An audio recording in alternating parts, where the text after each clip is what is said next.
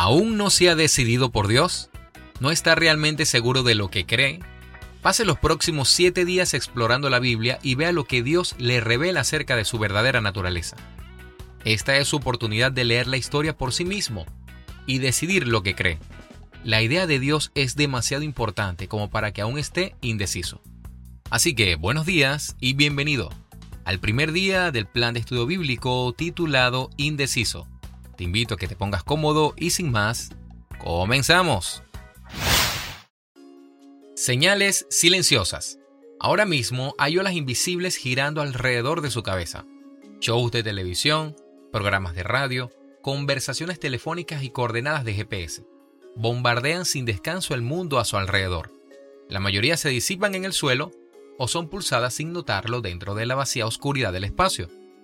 En medio de todo ese ruido, usted puede sentarse afuera y disfrutar una noche tranquila completamente ajeno al bombardeo. Pero si enciende una radio, la televisión o un teléfono celular, el silencio de pronto adquiere sentido. Una de esas señales girando en su cabeza ahora mismo es la voz de Dios. No es eléctrica, no puede ser medida con instrumentos o recibida por dispositivos, hasta este momento, puede que usted no haya notado la voz de Dios, pero está allí. El libro de Jod es una extraña historia en medio de la Biblia, acerca de un hombre que se enojó con Dios cuando su vida se estaba cayendo a pedazos. Jod acusó a Dios de no hablar, pero el amigo de Jod, Eliud, corrigió la perspectiva de Jod. ¿Por qué dices que no responde a las quejas de la gente? Pues Dios habla una y otra vez, aunque la gente no lo reconozca. Jod capítulo 33, versículos 13 y 14. Eliú hizo una sabia observación. Dios siempre está hablando, pero nosotros no siempre estamos escuchando. Él habla de forma directa e indirecta. Habla a través de sueños y por medio de personas. Habla a través del dolor y de la alegría. Habla por medio de la vida y de la muerte. Él siempre está hablando y, hoy, le está hablando. Es bastante simple oírle. Todo lo que tiene que hacer es encender el único receptor que tiene y que captará su señal, su espíritu. Cuando Jesús fue confrontado por los líderes religiosos de su tiempo por romper con las reglas sagradas, él respondió con esta declaración, y les aseguro que se acerca el tiempo, de hecho, ya ha llegado, cuando los muertos oirán mi voz, la voz del Hijo de Dios, y los que escuchen vivirán. Juan capítulo 5 versículo 25. Eche un vistazo a su vida. ¿Puede reconocer alguna circunstancia que Dios esté usando para llamar su atención? ¿Puede pensar en personas que Dios haya puesto en su vida para ayudarle a oír su voz? Lea los pasajes bíblicos en Jo y Juan y trate de reconocer todas las formas en que Dios ha estado hablándole y que tal vez usted no haya prestado atención hasta ahora. Y lo invito a hacer una pequeña oración conmigo. Dios, ¿podrías hacer tu voz más clara por encima del ruido de mi ocupada vida? Ayúdame a reconocer a las personas y los hechos que tú estás usando para llamar mi atención. Abre mi corazón y mi mente para entender estos pasajes de la Biblia. En el nombre de Jesús. Amén.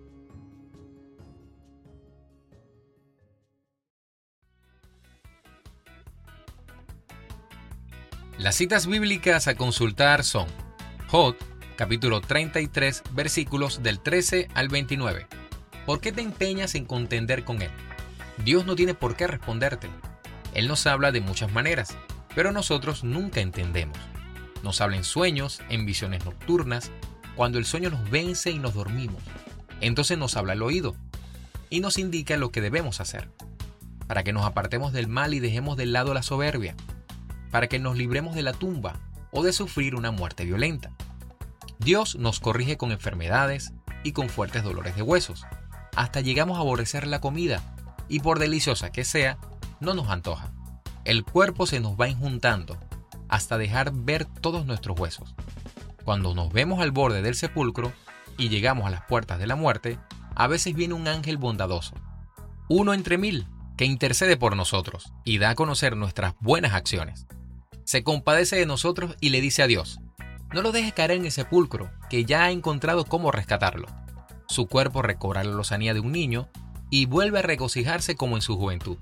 Entonces ora a Dios y en su bondad Dios le deja ver su rostro, le devuelve la alegría y lo restaura a su estado anterior. Entonces canta ante sus semejantes y reconoce su pecado y su injusticia. y admite que no sacó ningún provecho. Entonces Dios lo libra del sepulcro y le hace volver a ver la luz. Con tal bondad nos trata Dios cuantas veces sea necesario. Y Juan, capítulo 5, versículos del 25 al 29. De cierto, de cierto les digo, la hora viene y ya llegó, cuando los muertos oirán la voz del Hijo de Dios y los que oigan vivirán.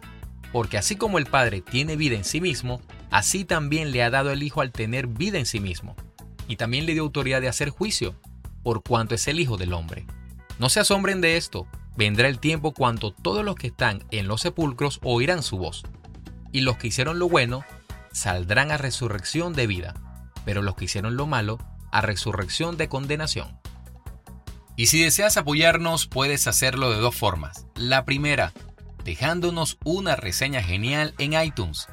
La segunda, financieramente, en www.anchor.fm slash Luis Márquez. Nos ayudarías un montón. Deseándote que tengas un excelente día y agradeciendo tu escucha, hasta luego.